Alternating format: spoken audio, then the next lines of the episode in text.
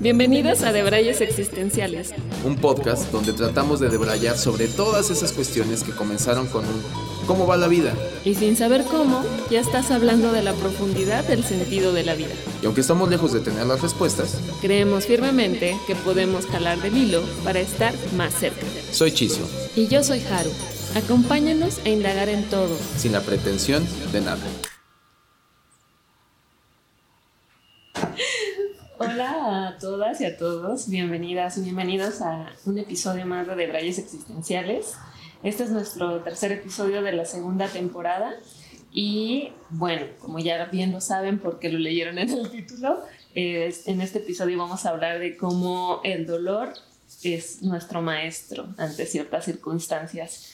Y este Em, este tema llegó pues no gratuitamente, este, llegó porque hemos estado un poco enfermitos, eh, Chizo y yo, y uh, debrayábamos acerca de lo que las enfermedades, porque vimos de las enfermedades y todo esto y llegamos a la raíz que es este, el tema que vamos a abordar hoy, que es el dolor que se presenta y por qué huimos del dolor, porque es nuestra reacción, nuestra primera reacción ante algún dolor, padecimiento que nos viene, que nos que se presenta en nuestra vida, nuestra primera reacción es huir de él.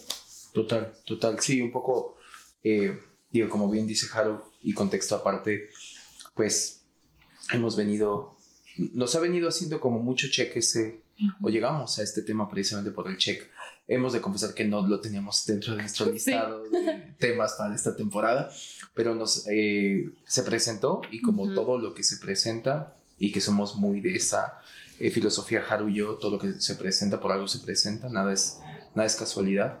Y, quisimos traerlo a la mesa como, como, como un tema que consideramos que mm, ya viviendo en carne propia o, poniéndole mucho foco, pues muy, muy trascendente, ¿no? Para estas cuestiones de, de cuando padeces algún tipo de dolor, independientemente de cuál sea, eh, la, como que normalmente eh, somos más de no recibirlo o huirlo o incluso renegarlo, ¿no? Negarlo es renegarlo, ¿no? Sí. Y el por qué sucede, ¿no? ¿Y qué pasa con eso? Bloquearlo. ¿Y qué pasa con eso?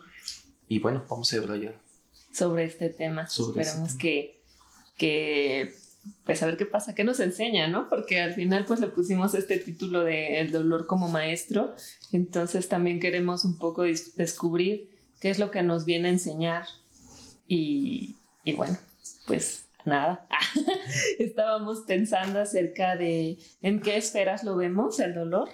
Y eh, bueno, justo pues empezaba con este tema de las enfermedades y decimos, bueno, el dolor físico, tal cual como se, se representa en el cuerpo, que el cuerpo lo somatiza y, y sale por, por algo para enseñarnos a través del dolor físico alguna enseñanza.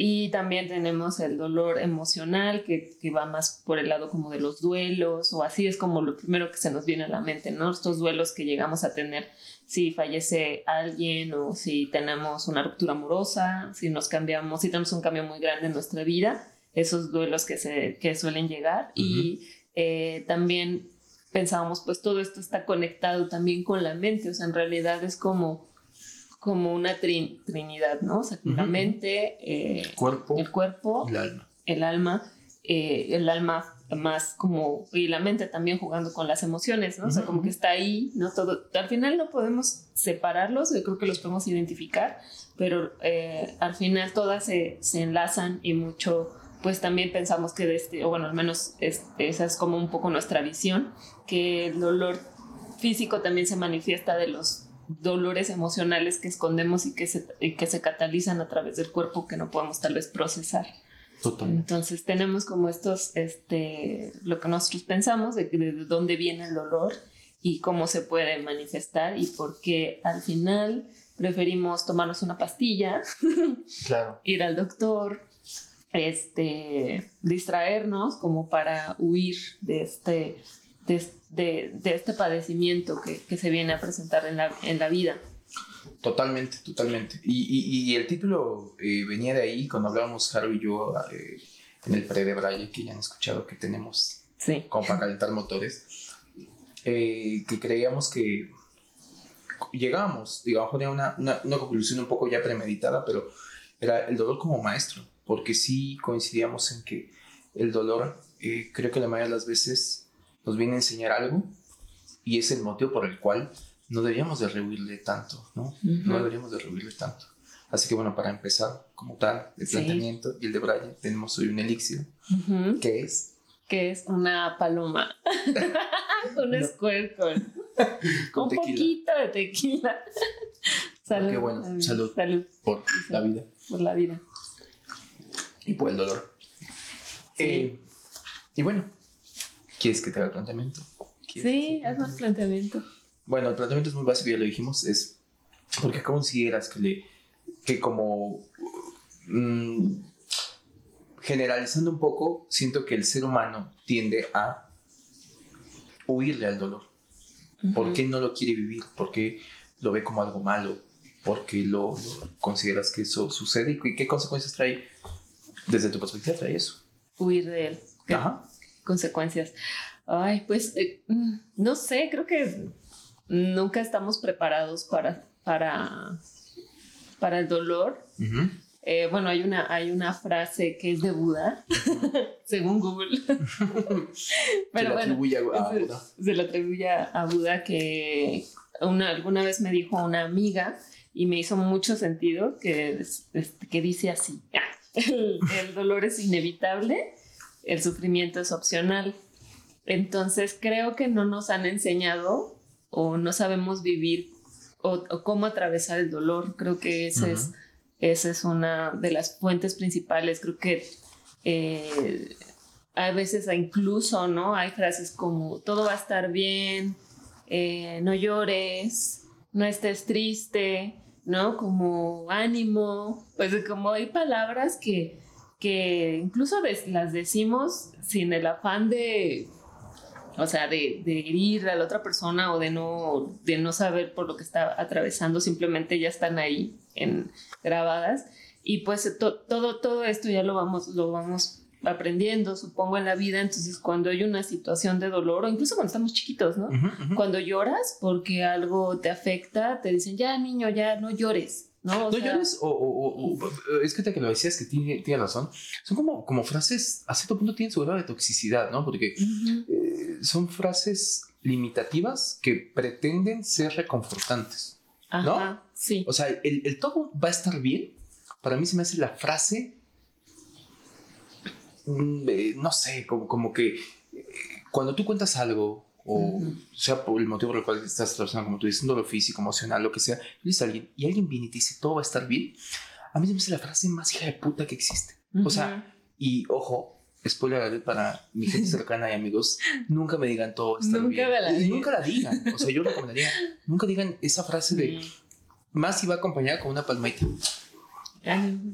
Ánimo. todo va a estar bien. Sí. Porque no te lleva a ningún lado, porque aparte no te coloca a ningún lado. Entonces sí creo que hay este tipo de frases que deberíamos de evitar, porque si las analizamos, justamente eh, van en contra del proceso que ahorita estamos planteando, que es evitar el dolor. Ajá. Y también un poco como... Lo suprimen. Suprimen, bloquearlo o darle la vuelta, pero no hacerlo visible tiene sus consecuencias. Que lo dejamos de ver y, y bueno, al final, y, o sea, sabemos que la vida va de tener ciertos momentos en donde vamos a tener que atravesar por dolores. O sea, eso es el ciclo natural de la vida. O sea, venimos a, a, a padecer cosas buenas y cosas que nos van a doler y satisfacciones y de todo un poco. Pero un poco la frase que, que, decía al principio es, el dolor es inevitable, pero el sufrimiento es opcional. Entonces, el dolor lo vamos a enfrentar sí o sí, pero creo que es cómo vamos a vivir ese dolor, ahí está la diferencia, que no quiere decir que no lo tengamos que, ver o no lo tengamos que, hacer a un lado, decir todo va a estar bien y darle la vuelta, sino el dolor está ahí y qué nos, ¿qué te viene a enseñar ese dolor? ¿Qué es lo que hay que aprender? O sea, hay que atravesarlo. O, como un trampolín, ¿no? O sea, porque yo lo vería como un trampolín, el, dolor como, un trampolín, y eso viene a cuento de, como le titulamos a nuestro episodio, para que el dolor se vuelva maestro. En primera, a ver, a, lo mejor por ahí deberíamos empezar como a, a, concretar. ¿Realmente crees que el dolor es el maestro? Sí, creo que sí. ¿Sí? O sea, te, te, ha aportado, te, lo has visto así. ¿Hay algo en, en particular que te ha pasado en tu vida? ¿O, dónde identificas que es a partir de esto o de un evento que nos quieres compartir en nuestro eh, podcast eh, que hayas detectado tú? De decir, aquí yo me di cuenta que aunque lo padecí mucho, acabó siendo un gran aprendizaje. Ya, pues eh, creo que tengo muchos ejemplos, pero uno, algo que me parece, en lo que puesto mucho foco justo es en esto de las enfermedades. O sea, lo más me voy a ir hacia el lado de, los dolores físicos. Y desde hace ya un par de años o más, ¿no? Yo creo que más de una década, em, por un amigo me, me hizo ver como, como cuando me enfermaba o a través de mis enfermedades que estaba ocultando o que no estaba canalizando bien o depurando bien de, de mis emociones.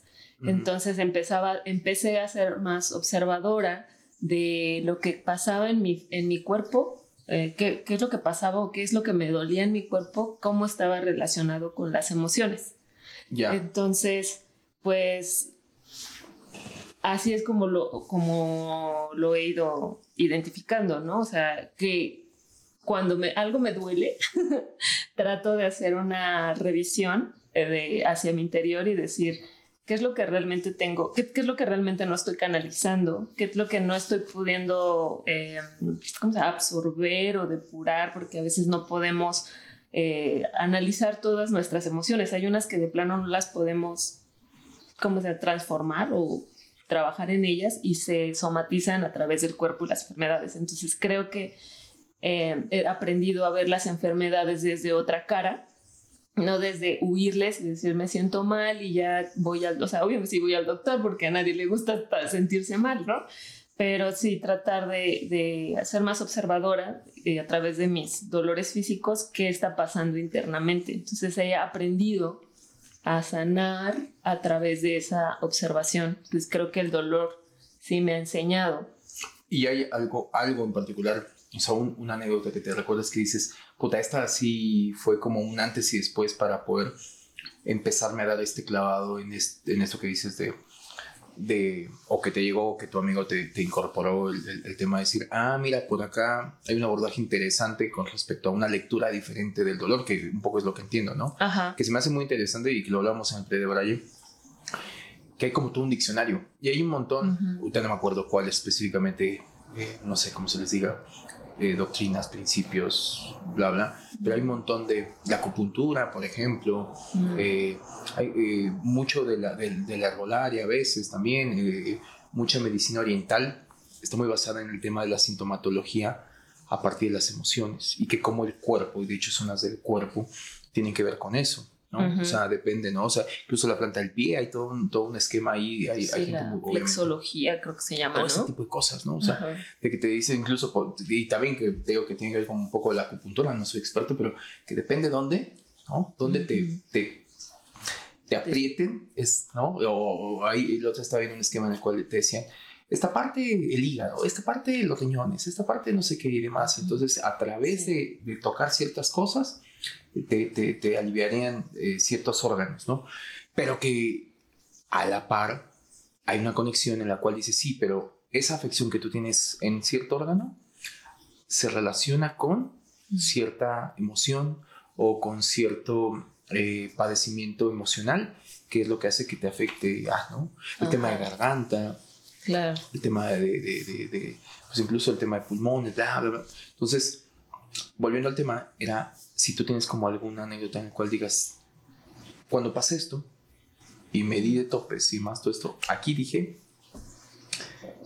dejo de huirle al dolor. Mm. ¿Hay algo en particular, una, un, un, pasaje en tu vida que digas, aquí identifico no sé si el primero, pero por lo menos que sí el que te haya significado más para decir, aquí dejo de huirle al dolor y entonces empiezo a transformarlo en un catalizador que pueda llegar a ser más un tema de aprendizaje pues interior, porque creo que un poco de eso va, ¿no? sí.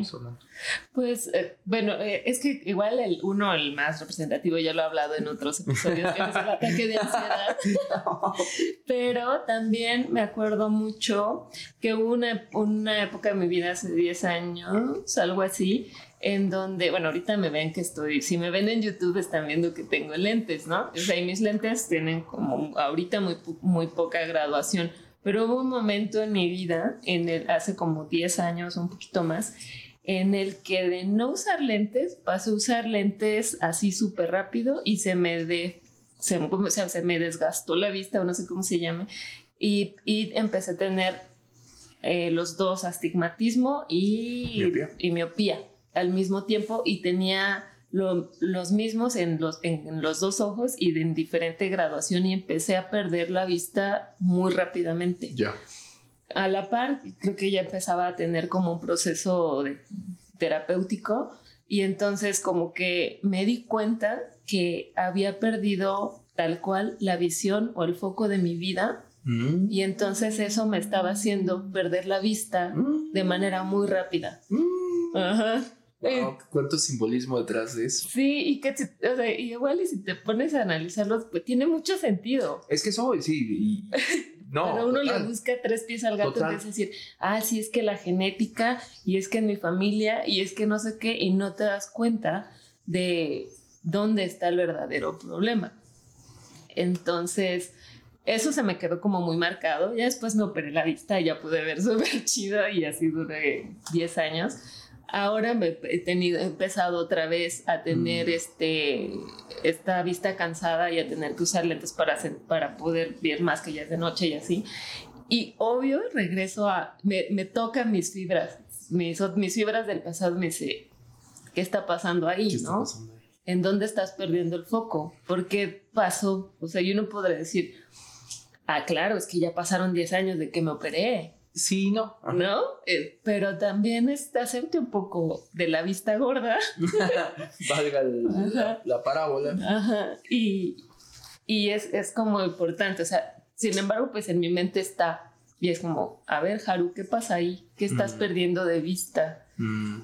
Entonces, bueno, eso, eso fue, fue uno, pero también ha habido otras, otras ocasiones en donde he, vuelto como muy maníaca de querer hacer cosas, de hacer todo, de, que, de estar muy movida porque quiero estar activa y a lo mejor estoy evitando estar como conmigo y ver qué pasa en mi interior y entonces me pongo a hacer cosas y nos pasa, chin, te pasa un accidente, te, te duele la rodilla o te, algo te, te impide este, seguir activa y digo, bueno, a ver si sí, es cierto, tengo que ver hacia adentro, tengo que estar quieta, tengo que calmarme, tengo que bajarle a mis revoluciones, tengo que ver qué es lo que está sucediendo en mí, en mí y ahí voy encontrando como, pues enfrentándome al final al dolor, ¿no? Porque creo que el cuerpo sí es muy sabio y no puede, o sea, a lo mejor lo que decíamos un poco en el pre de Brian, ¿no?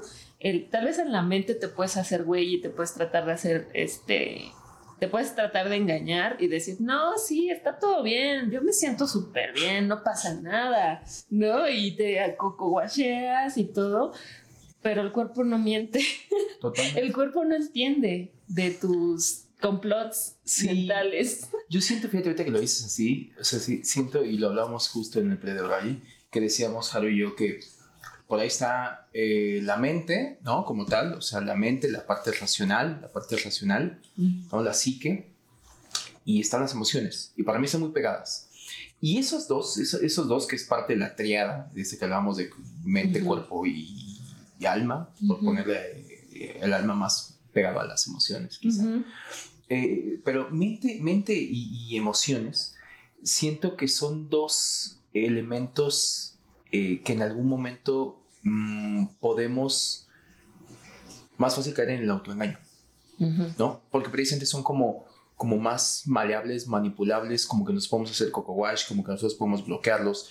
Eh, gente que incluso hasta como mecanismo de defensa la misma mente tiene, Ante un evento muy traumático, a veces incluso bloquea el evento, ¿no? Claro. y, lo manda al cajón de archivos olvidados, que ahí están. Sí. Están perdiditos ahí por ahí y no les da la luz, pero ahí están. Y que decíamos, ¿y qué cabrón es el cuerpo? Porque el cuerpo es como, como, como un perro herido, ¿no? O sea, tú le das una patada y llora.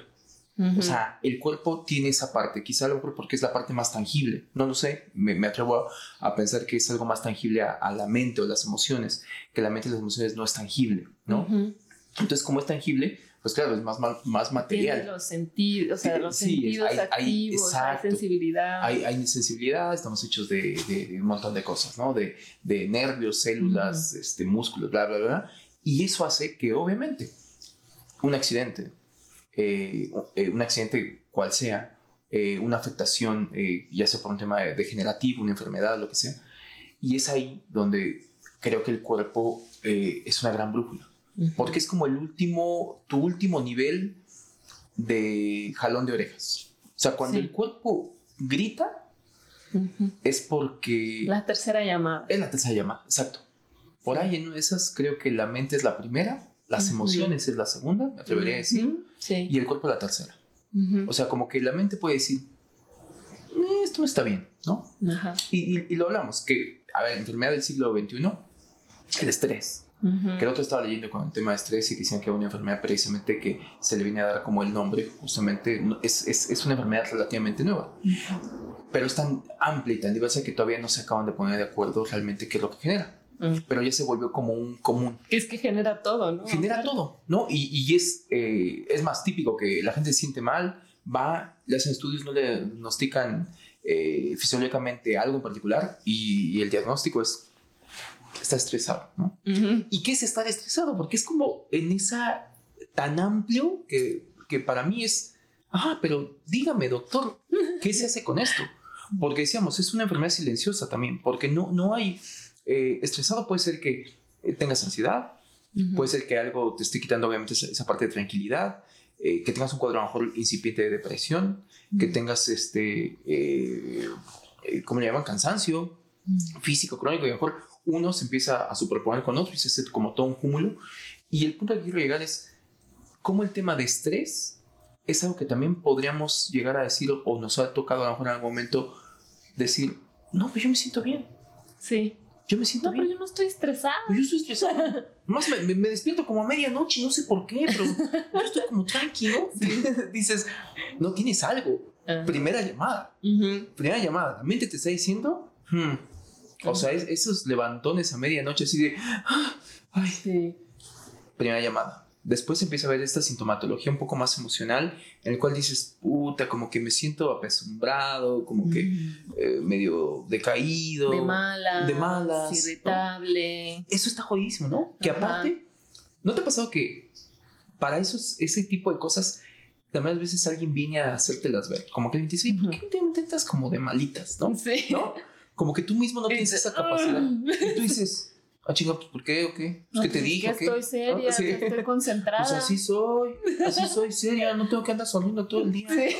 Y ya uno está la defensiva, ¿no? Y ahí uno está la defensiva y dices, pues, ve, ve cómo, cómo me pongo de qué. Yo estoy bien, pero tú y tus preguntas incómodas. Segunda llamada, ¿no? O sea, ahí las emociones ya es a ver, ¿qué está pasando? ¿Por qué estás irritable?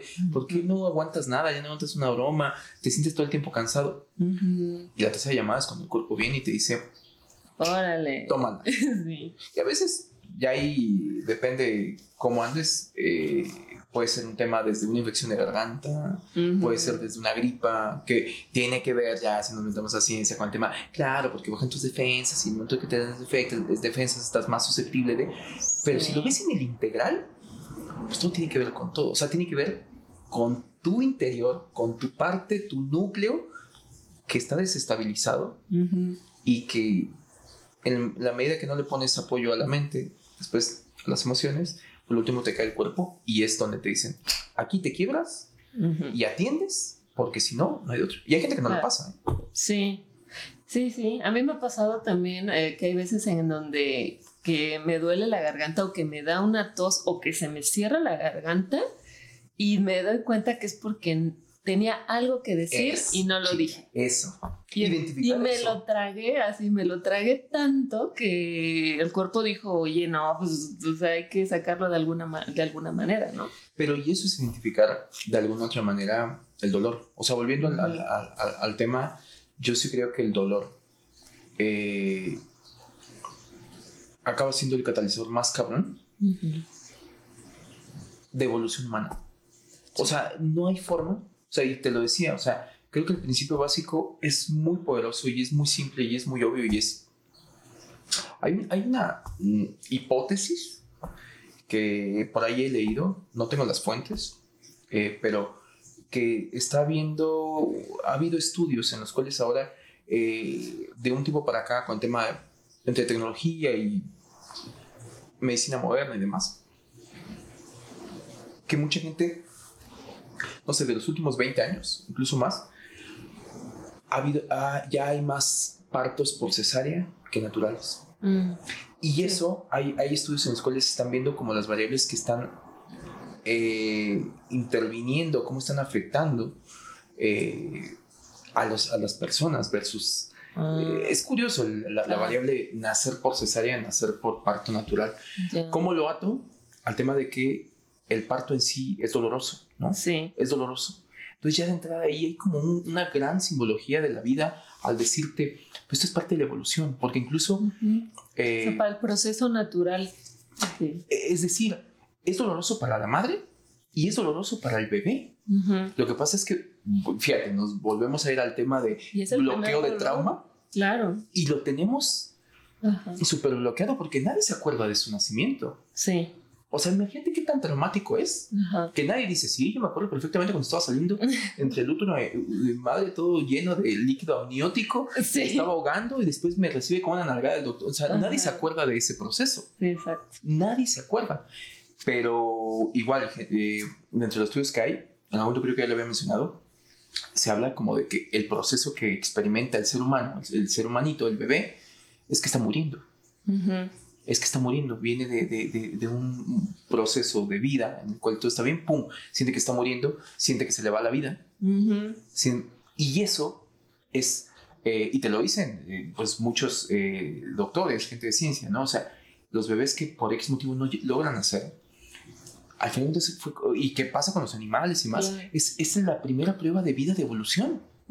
O sea, es la, es la especie peleando por la supervivencia. Mm. Entonces, yo creo que es un principio muy básico y es, y no me quiero ver fatalista porque a veces eh, el decir el dolor y, y, que tendríamos que, porque hay todavía hay un montón por ahí de posturas que a veces también gente más eh, Dalai, ¿no? dice, no, y nada debe doler. Yo creo que no, yo estoy con Buda.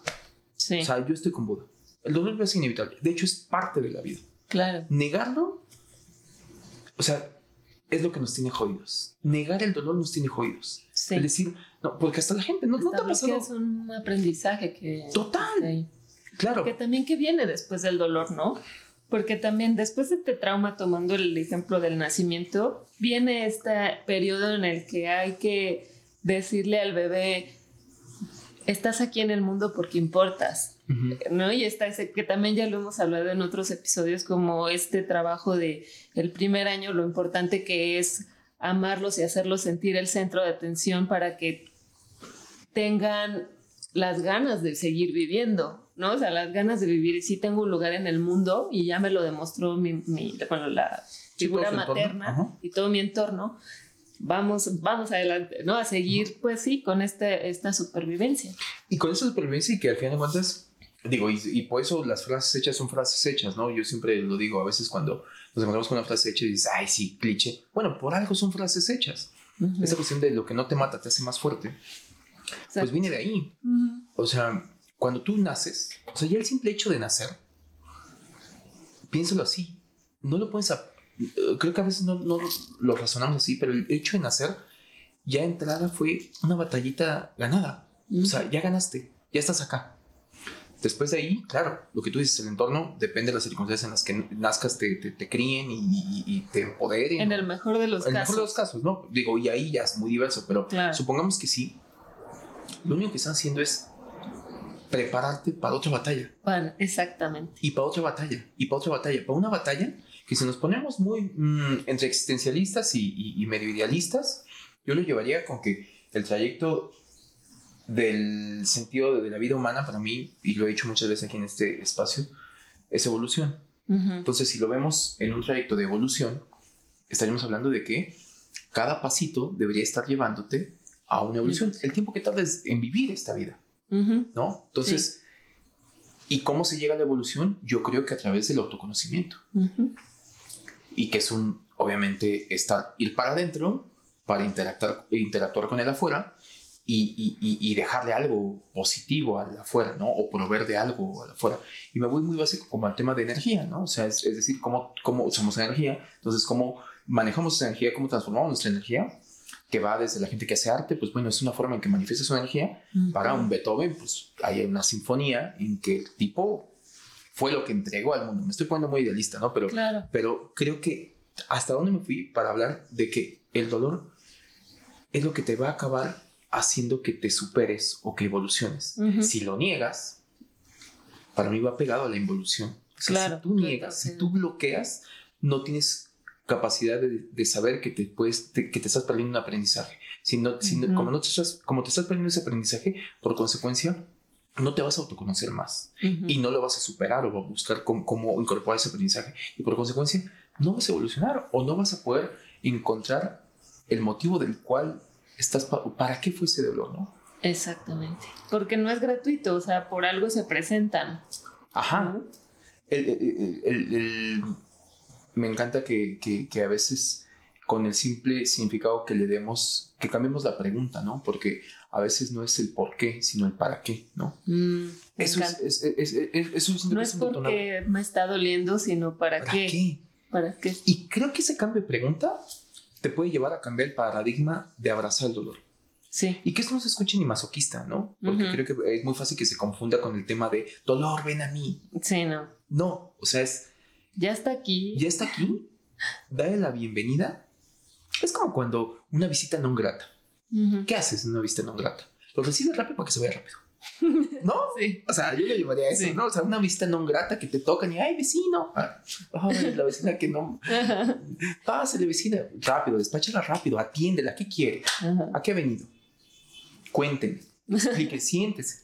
En cambio de estar renegando y te volvió a tocar hoy y no le abriste y mañana y no le abriste y más, algún día te va a topar en el pasillo, ¿no? Sí, sí, sí. Procura que no te tope en el pasillo. Ábrele, siéntala, un tecito. Algo qué le gusta tomar, bla, bla, bla. Atiéndela. y pregúntale, ¿a qué ha venido? Yo siento que a los dolores hay que hacer, hay que preguntarles eso. ¿A qué has venido? Sí. Recíbelos, recíbelos. Cuesta. Yo sé que esto que estoy diciendo, y porque lo estoy, sí. Eh, a lo mejor lo, eh, eh, lo he experimentado de, de, muchas maneras. Cuesta mucho. Pero también en mi, en mi proceso creo que entre más rápido le das cabida al dolor, puede ser que más rápido obtengas el aprendizaje que te vino a mostrar y a partir de ahí, pues una de dos. A ver, hay un tema innegable, ¿no? Lo que hablamos del cuerpo.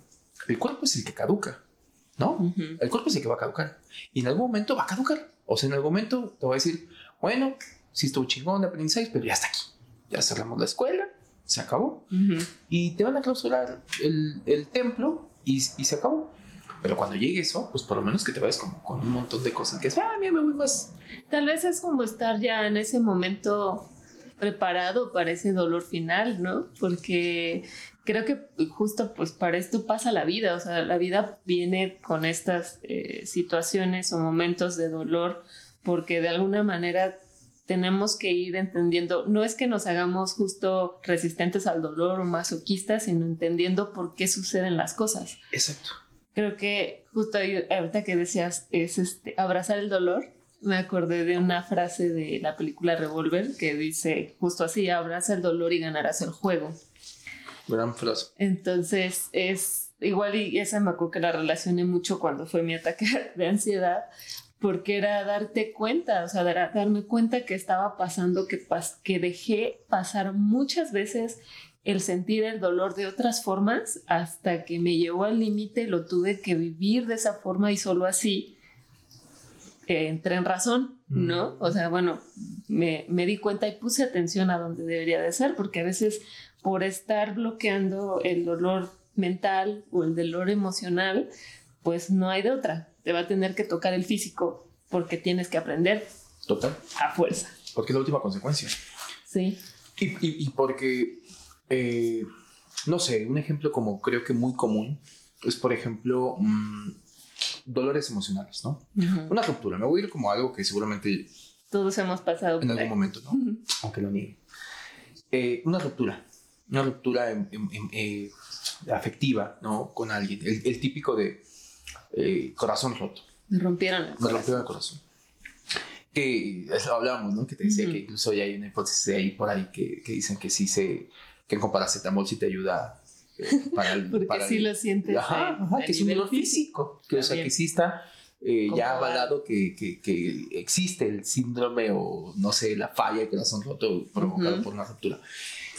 Y, y, bueno, independientemente de que puede haber muchos factores por el cual llegues a, a tener este dolor, hay muchas personas que cuando llegan a tener este tipo de, no sé, cortan, cortan una relación y, en lo que acomodan, que si los cortaron, que si no se quede más todo esto. No, yo estoy bien. sí. ¿Y cómo vas? Bien, y hasta pues desvían la mirada, ¿no? Así de...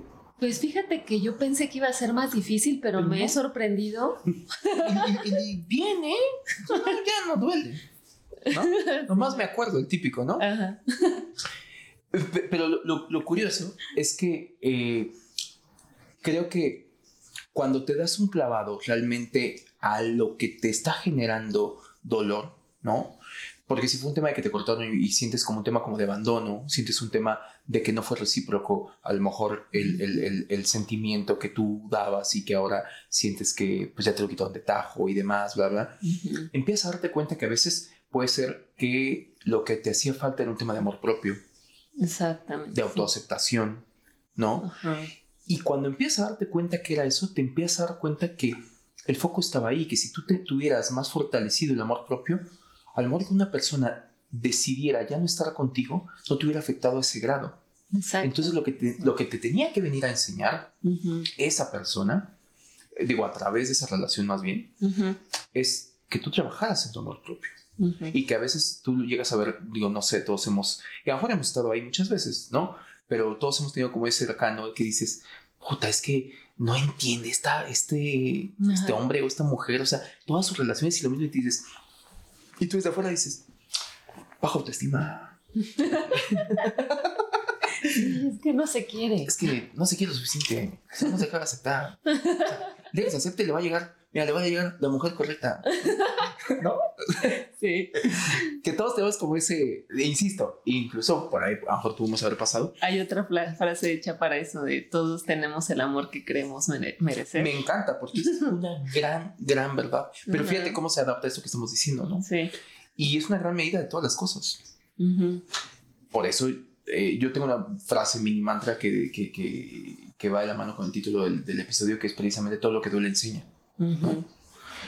Que creo que en la medida que empecé a ponerlo en práctica y de ser consciente, como tú decías, con los pequeños detalles, porque a veces creo que también pasa por eso, que piensas que todo tiene una enseñanza y hay microdolores, ¿no? O sea, hay microdolencias ahí que vas, o sea, emocionalmente cuando dices, ¿por qué esto?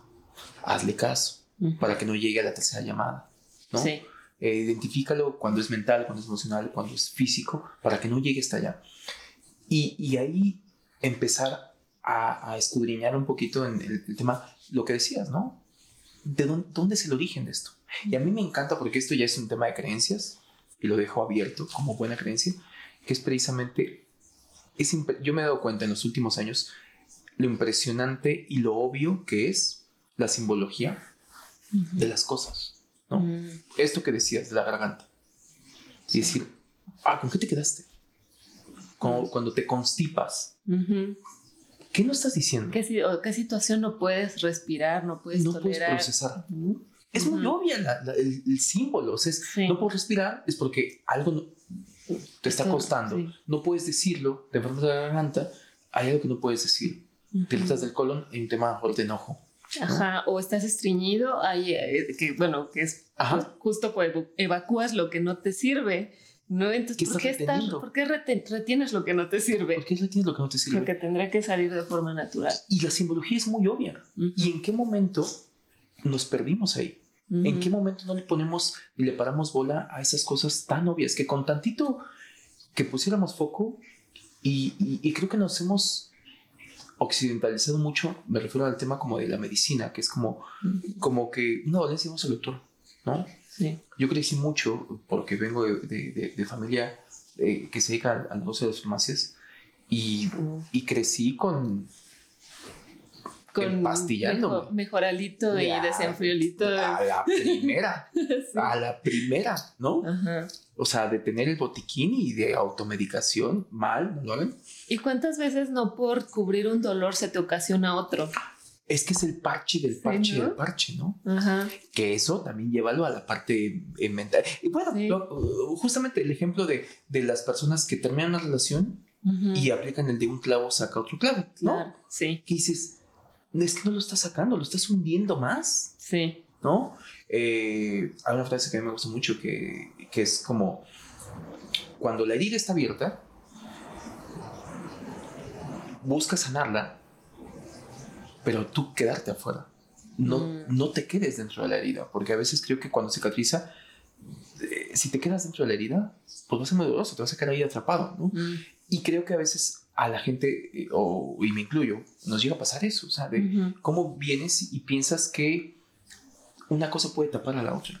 Claro. Y, que va que incluso también lo llevo al tema eh, que ya le hemos hablado acá, incluso este mismo materialismo, ¿no? O sea, la gente cómo tapa eh, carencias afectivas con cosas materiales. Sí, y está cabroncísimo ese tema. O sea, a lo mejor ya me fui a, otro lado. Si estoy triste, voy de shopping. Ajá. ¿Y sabes qué es lo peor? Que hay un montón de gente triste comprando cosas. O sea, tú les ves la cara y dices, porque estaba comprobado también, ahí hay unos niveles de que te, cómo te disparan las dopamina, ¿no? Endorfinas y más todo esto. La compra.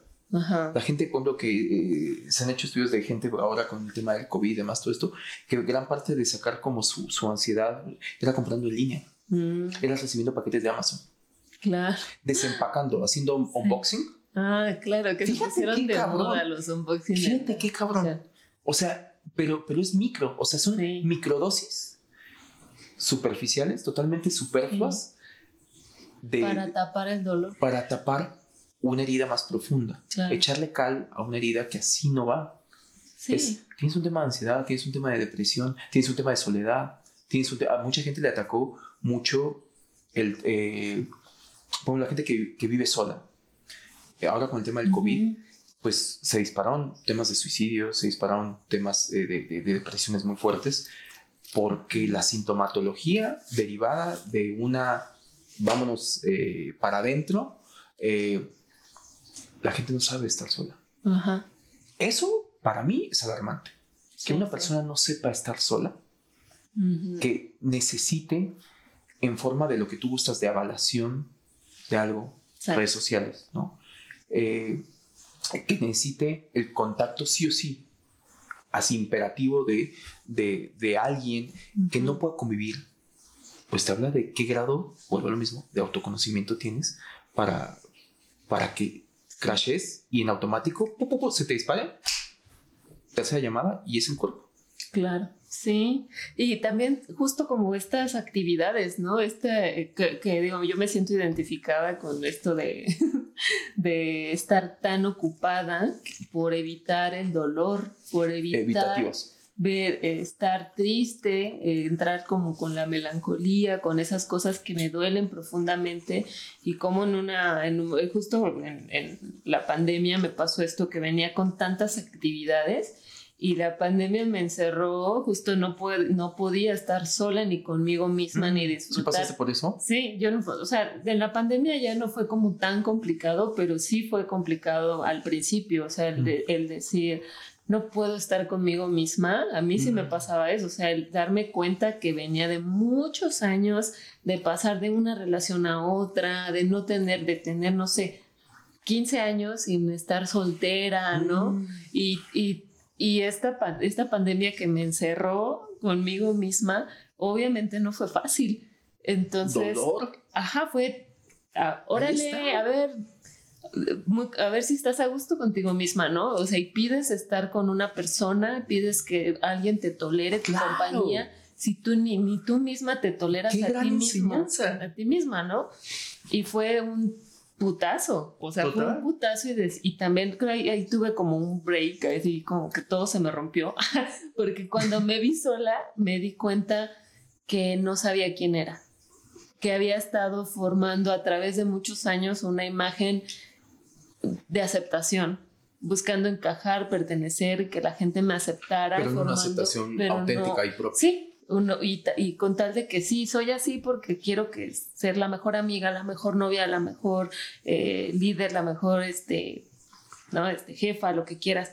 Y cuánto me había estado opacando. Entonces, cuando toda la gente se fue y me quedé yo sola, dije, ay, güey, ¿quién soy? Y fue muy, o sea, fue muy doloroso y muy confrontativo, pero al final tuve que enfrentarlo, o sea, tuve que enfrentarme conmigo misma y recuperarme y darme cuenta a través, a través de todo ese dolor y ese shock, el, ah, aquí ya, aquí ya estoy, pues me volví a encontrar, o sea, al final, ¿no? Porque, te, porque las circunstancias eh, hicieron que te volvieras ineludible. Ajá. Que también eso es un poco, yo siempre digo que eso va a sonar como muy, muy mágico, pero sí lo creo. O sea que el universo y el caos funcionan de una manera que como nada es, nada es casualidad, todos los elementos se conjuntan para llevarte y para que tengan la oportunidad de decir, mira, como no entendiste, te voy a llevar a las últimas consecuencias, que es la última oportunidad. y, seguramente fue el de generar un entorno que si bien está siendo, eh, fue mundial o fue parte de, un... Yo creo que a muchos les pasó este confinamiento te llevó a... A una catarsis. A una catarsis. Y, y, y, ahorita decías algo que se me hace como súper nocivo, por ejemplo, en general, que son los superlativos. O sea, el decir, el mejor esto, el mejor lo otro, quiero ser el mejor. ¿Quiero ser el mejor comparado con qué? Quiero ser el mejor. ¿A costa de qué? ¿A costa de qué? Que eso está bien cabrón, ¿no? A costa de uno mismo también. A costa de uno mismo. por ahí hay un, un, un, un, cuento, fábula que me gusta mucho, que habla precisamente como de, de, del amor, sobre todo está basado como en el amor como de pareja, que un poco decía que cuando tú empiezas una relación, cuando tú empiezas una relación, pues solamente hay esta parte como de enamoramiento y demás, entonces viene y ahí este deslumbre. Entonces en algún momento la fábula era que lo separaba como una pared y solamente tenía contacto por un, por un, por un orificio. Entonces entre los dos, entonces poco a poco uno, en este sacrificio de amor, de quiero estar contigo, empezó a mutilarse para poder caber por el, por el mm. orificio y que finalmente lo logra, es una metáfora, es una lo logra, logra pasar por el orificio mutilándose y cuando pasa la otra persona dice, es que si ya no me gustas. Ajá. Es que cambiaste. Y creo que eso pasa mucho. ¿Cuántas veces nos sacrificamos a costa de qué? Para cuando llegamos ahí, nos damos cuenta que no era por ahí y que la gente, una, nunca te exigió eso. Sí. Eso era algo que solamente estaba en ti.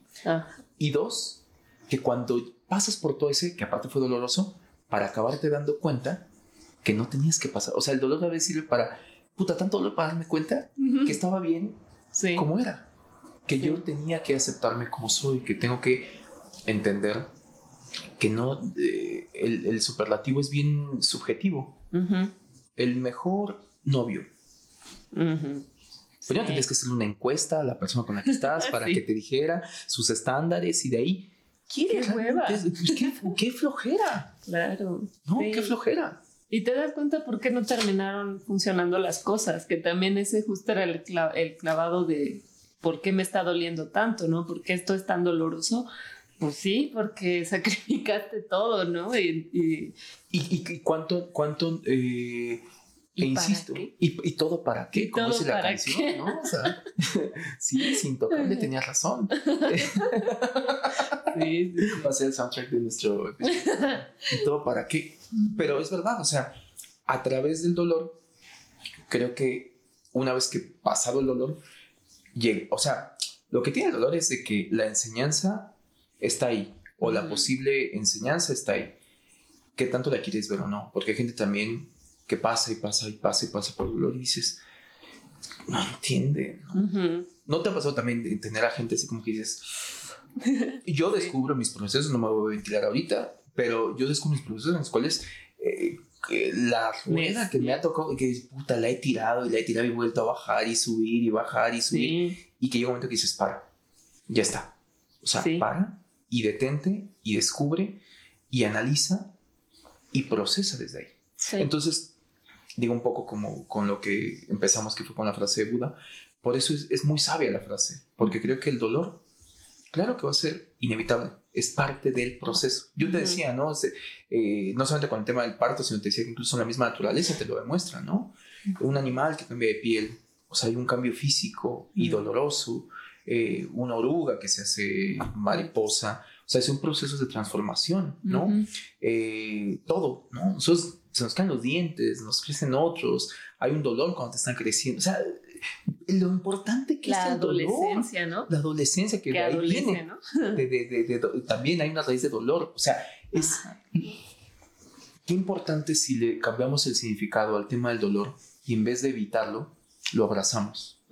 Y hacemos esa vecina metiche que, que atender rápido para que se vaya. Para que se vaya. Porque de ahí es donde se viene a complementar la frase de Buda, ¿no?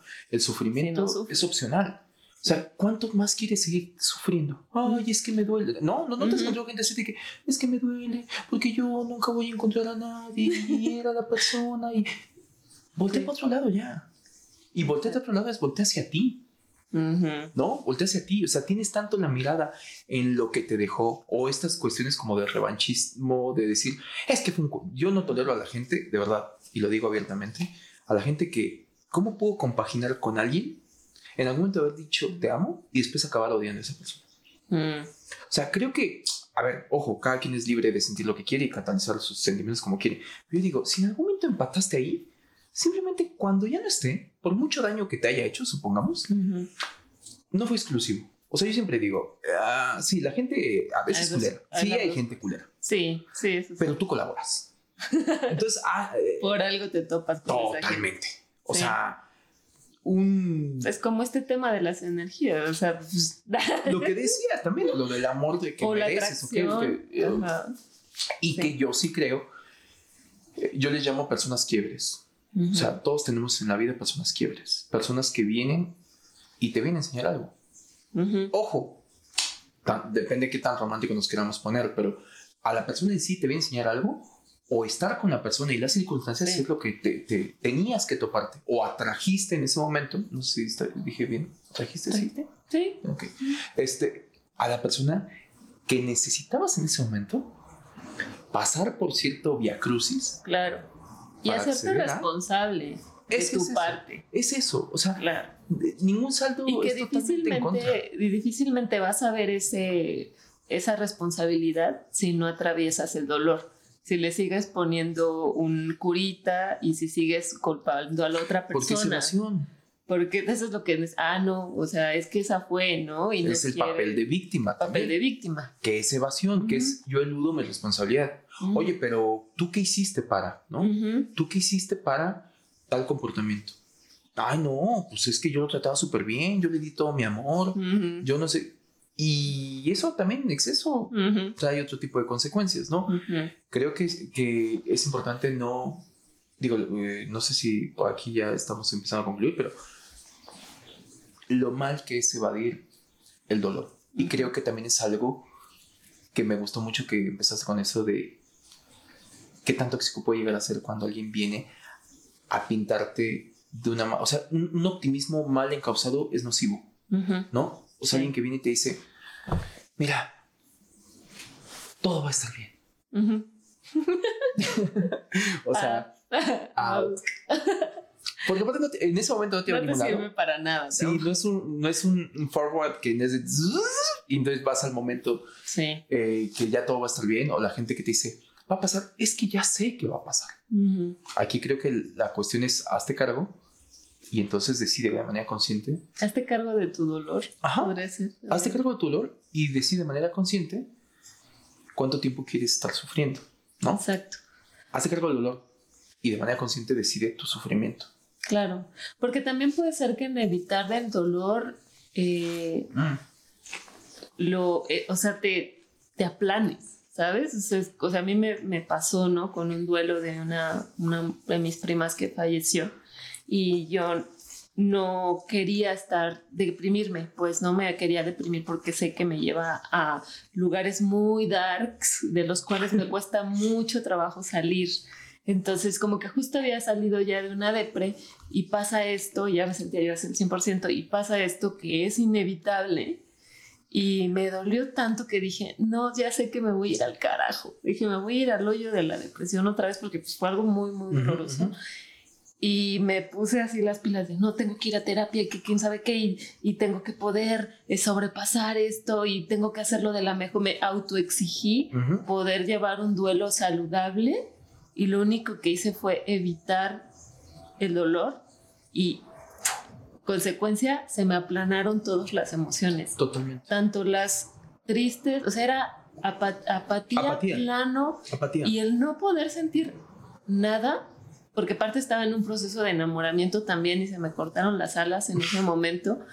Y entonces no me, ya se me cortó el enamoramiento y fue como de, ¿y dónde se fue todo? Es el peor, lo acabas de decir, el peor... Por evitar el dolor. El peor sentimiento o estado de una persona es la apatía. De hecho, está comprobado que ese sentimiento que eh, eh, sienten las personas que acaban cometiendo suicidio un mm. tema de apatía, que no es otra cosa más que, no me acuerdo bien de etimología, pero un poco es como patos, que es, como enfermedad y más todo, y ya es como anulación de, es como mm. anulación de las... Mm. sí, anulación de las... De todo. Sí. Y entonces es como, me da igual, y esto es un tema fuerte, no voy a ahondar en eso, pero las personas que llegan a suicidar, el tema es que la gente piensa que depresión es igual a tristeza, y no es verdad. La gente no está triste, está deprimida, que tiene que ver con un tema de apatía, es decir, todo me da igual.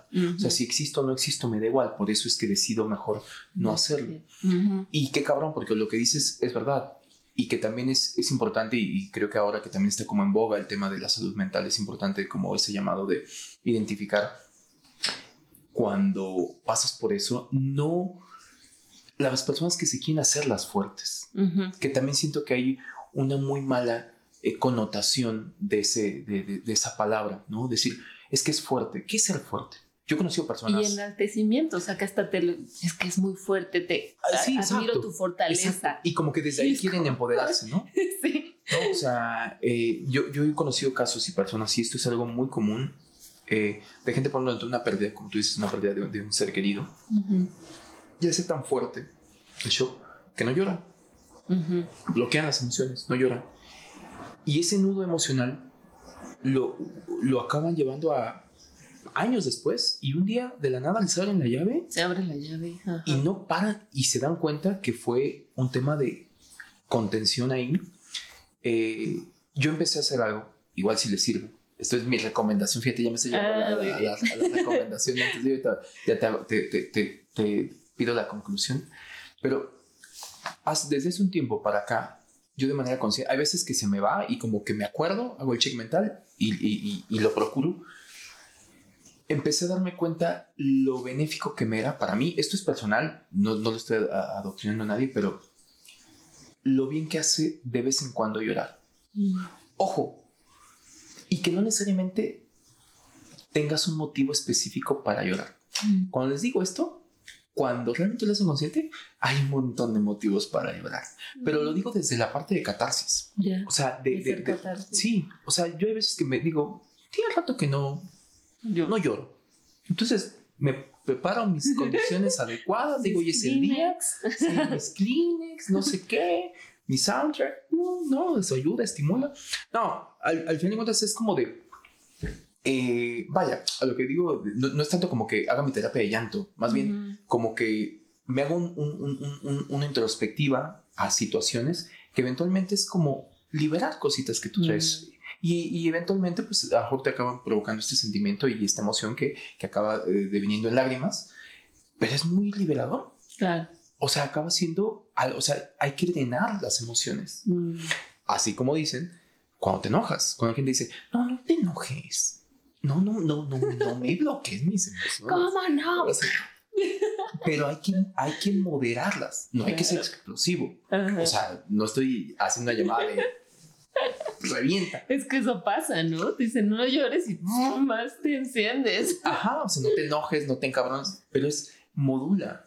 O sea, está bien sentir, o sea, el enojo, lo que pasa es que por ahí me decía, igual, la, la, vecina, la vecina es la visita la vecina. Bueno, el enojo es igual como una visita de la vecina.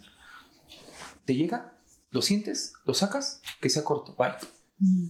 Lo otro me pasó y lo traje todo el pinche día. Tuve ahí un, un tema eh, que se metió a alguien en el tránsito y demás, todo esto. Una situación súper injusta que no voy a dar detalles, pero súper injusta que tú sabes que fue súper injusta, que bien te mientan la madre, se te paran así y demás, todo esto. Y me quedé como súper encolerizado. Sí. Ya después de ahí pasó, ya me fui. Y te lo juro, eso pasó como a las 5 de la tarde. Bueno, eran las 12 de la noche y yo traía ese tema. Y yo dije, ¿por qué no lo suelto? Ah. O sea, ¿por qué no los.? O sea, ¿dónde está? ¿Dónde? O sea, ¿por qué lo sigo trayendo y sigo enojado? Y hasta que ahí hice catarsis y dije, ok, enójate, mienta mal, pero, pero aquí se acaba. No te vas a dormir así. Sácalo. Sácalo y mañana no te acuerdas de esto. Mm. Suéltalo. Suéltalo, suéltalo, porque yo creo que cerrando como el ciclo, el tema del dolor, en parte es una vez que identificas, una vez que dices, ya lo acepté, ya lo abracé, puedo entender abajo del aprendizaje, estoy trabajando en ello, chao, lo suelto y ahí creo que cuando sueltas es donde se acaba el sufrimiento. Sí, que justo me, me, estaba acordando de algo que me ha platicado también como mi psicóloga de qué pasa cuando no lo vives. Es como el dolor, o, sí, el dolor o esto, el enojo, te lo, te lo tragas y, lo, y, lo vuelves a sacar y te lo vuelves a tragar y lo vuelves a sacar, o sea, y es ahí donde se hace este pues, círculo vicioso y patológico de ya pasaron tres años y sigo clavada con mi ex. Con la tristeza, con el enojo, con la... Sí, y lo sigo recordando porque me lo sigo tragando y me lo sigo tragando y no lo viví en el momento que lo tenía que vivir, lo saqué, lo drené y, y listo, a otra cosa, ¿no? A otra historia. Eh, y aprendí, obviamente, ¿no? Porque de todo ahí, detrás del dolor, como es un gran maestro, pues hay una pues aprendizaje. debería, debería. Sí. ¿Cuál sería tu conclusión? Ay, pues yo creo que eh, va muy, muy con base en la frase de, de, la película y de Buda. hay que abrazar el dolor, no hay que tenerle miedo al dolor. Hay que si ya se presenta a través de una enfermedad, una dolencia, un duelo incluso, o una molestia o algo que está en tu cabeza, creo que sí hay que dedicarle tiempo para analizar qué es lo que nos viene a enseñar, vivirlo en ese momento y como tú dices, o sea, vivirlo lo más, no que sea lo más rápido, hay cosas que llevan como un poquito más de tiempo, pero darle el tiempo al tiempo, o sea, darle el tiempo que se tiene que, que tiene que tomar, aprender y ya, sacarlo, porque si no, y, también creo que otra eh, que yo he puesto en práctica, que sería que mi recomendación, eh, sería no satanicemos el dolor físico. Por algo se presenta. ¿Qué me viene a enseñar? ¿Qué es lo que eh, un poco me pasaba como con el COVID, ¿no? Que me daba mucha curiosidad que a cada persona le da de diferente forma y pareciera como que te escanea tu cuerpo y te dice, ah, mira, ah, aquí, aquí, aquí, aquí están los focos rojos, aquí lo susceptible. A, lo que, a lo que tienes muy adentro que no has identificado, que no ha llegado ahí, un poco siento que el COVID te lo vino a sacar. ¿no? Y a decir, aquí está, ¡pum! Eh, hazte cargo. Y a lo mejor en unos casos fue como muy a tiempo y en otros lamentablemente no. Pero creo que estas enfermedades nos vienen a, a, enseñar mucho a nosotros o este dolor físico. No le huyamos tanto. O sea, veámoslo un poco y analicemos bien qué es lo que está pasando muy adentro y tal vez eh, encontremos la mejor forma de sanar. Totalmente. A través de eso. Totalmente. Recomendación y conclusión dos por uno. Muy bien. Ah. No, yo, digo, yo coincido contigo y, vamos de la mano. Digo, para no extenderme, creo que el, dolor es un gran catalizador, transformador. El dolor bien canalizado, como toda energía, que aparte siento que el dolor genera una energía muy cabrona. ¿No? O sea, per se, todas las personas, si hacemos una prueba de decir dolor, a todos nos, evoca algo que nos remite a esa palabrita y que dices, ay, yo la sentí, sea físico, emocional, mental. O toda la energía se concentra en ese dolor. Ahí. Imagínate qué potencia tiene el dolor para que genere dolor. que toda tu energía también se concentra a estar ahí, ¿no? Todo tu cuerpo. Eh, todo, todo tu cuerpo, que es lo que decimos también, el dolor es un, es, es un gran método de la vida para ponerte en el ahora, ¿no? Que es lo que decimos también hace ratito en el pre de Brian, ¿no? El dolor te pone en el ahora, porque una vez que tú tienes dolor no puedes pensar en nada más. Pero creo que, ¿qué tan fuerte es la energía que puede haber al dolor? Que como buena energía, y valiéndome del principio de la conservación de energía, que todo eh, no se destruye eh, ni, se, crea, ni se crea, sino, sino solo se transforma, es cómo puedes llegar a transformar esa energía en algo que puede ser un tema de aprendizaje. Sí. Y entonces sí llévalo a algo que pueda llegar a ser positivo. Porque incluso me atrevo a decir, no va a haber eh, veredictos personales, pero hay un montón de personas que han pasado por, cuando conocen su historia de vida y han pasado por situaciones muy, muy fuertes y los oyes hablar y te dicen, dónde están ahora, tú dices, wow, qué cabrón. O sea, qué cabrón que a través de estas cosas que pueden llegar a ser tan, tan fuertes, hoy tengan una perspectiva de vida incluso tan inspiradora que dices, wow. Y hay gente que se va a la mierda. Sí. Hay gente que no puede con eso y acaba en, situaciones totalmente eh, opuestas. Bueno, ¿a dónde quieres llevar? Ajá. Entre más rápido lo abraces, entre más rápido lo proceses, entre más rápido le des la bienvenida, más rápido lo puedes soltar y puedes sufrir menos. El dolor es inevitable, el sufrimiento va, a ser opcional. Y como recomendación para terminar, eh, ahorita me acordé de un corto que me gusta mucho porque tiene que ver con el tema más como del apego. Okay. un cortito que no sé, creo que sí ya lo viste. Me parece que todavía está en Netflix, que se llama Lost My Body. No lo he visto. ¿No lo has visto? Velo. Es un cortito animado. Está increíble la historia. Está increíble la ah. historia. Eh, y te habla mucho como de, de, de, Es de una manita buscando su cuerpo. Mm. Eh, no les digo más, pero creo que tiene que ver con esta cuestión como de los apegos y creo que en parte del dolor a veces pasa eso, ¿no? O sea, hasta que lo sueltas, es que te llega, te llega el aprendizaje. Si tú no logras eh, hablar con él y demás, y después decirle, listo, chao, ya sé lo que me viniste a enseñar, ya te puedes ir, capaz que no se va. Entonces, mm. ahí se los vamos a dejar por ahí en, en, en las recomendaciones de los posteos de la semana. Mm. Esa sería mi recomendación y mi conclusión. Muy bien. Me gustó mucho nuestro episodio. Espero que ustedes también. Cuéntenos qué, qué les detona. Este es un tema complicado porque... Fuerte. Fuerte porque no, no nos gusta el dolor. Doloroso. Es doloroso. ¿En dónde les dolió? ¿En dónde les dolió? ¿Qué les checó? Eh, y sí, estaría increíble que nos compartieran si qué opinan, qué piensan. Y bueno, como siempre, los... Eh, ah, sí, los call to actions. Síganos en nuestro Instagram de Brayes Existenciales, arroba de, Brayes Existenciales, la página web.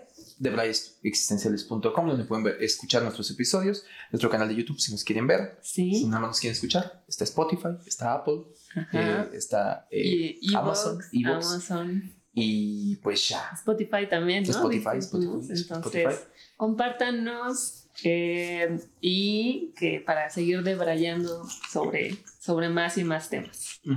Gracias por acompañarnos en esta hora. Este tan terapéutico. Terapéutico momento. Pues nos vamos. Nos vamos. Salud. Salud. Salud a todos. Buen dolor. Bonita semana. Bonita semana.